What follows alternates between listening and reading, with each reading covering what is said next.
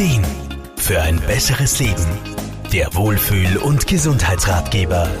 Unser Leben besteht ja nicht immer nur aus sonnigen Tagen, unschöne Erlebnisse und manchmal sogar bestimmte Lebenskrisen bedeuten oft eine große Herausforderung.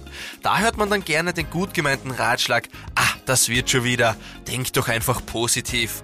Aber ist das tatsächlich immer hilfreich? Lebens- und Sozialberaterin Irma Fruhmann? Naja, natürlich ist eine positive Einstellung zum Leben grundsätzlich eine feine Sache.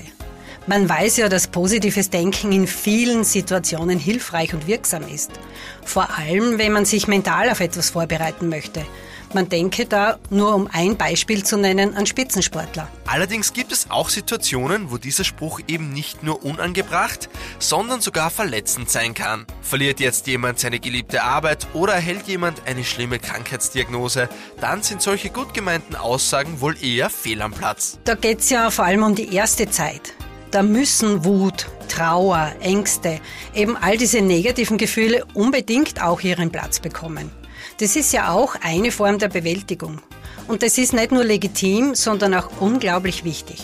Unsere Psyche braucht diese Gefühle und man sollte sich auch die Zeit nehmen, diese Gefühle auszuhalten. Auch wenn sie schmerzhaft sind, so helfen sie Erlebtes zu verarbeiten. Lässt man sie nicht zu, sondern verdrängt sie, dann kann man auch schnell krank werden. Irma Fuhrmann, Drum, man muss, ja, man sollte sogar nicht immer positiv denken.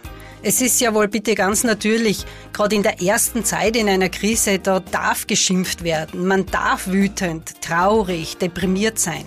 Denn nur wenn man lernt, mit diesen negativen Gefühlen umzugehen, dann ist es auch möglich, in weiterer Folge auch wieder zuversichtlich in die Zukunft zu schauen. Ist diese erste schwierige Phase überstanden, dann sollte auch wieder ein gewisses Maß an Optimismus die Zukunftsplanung unterstützen. Hier darf auch gerne Hilfe von Freunden oder Familie, aber auch von TherapeutInnen angenommen werden. Markus Kropatsch, Serviceredaktion. Der Wohlfühl- und Gesundheitsratgeber.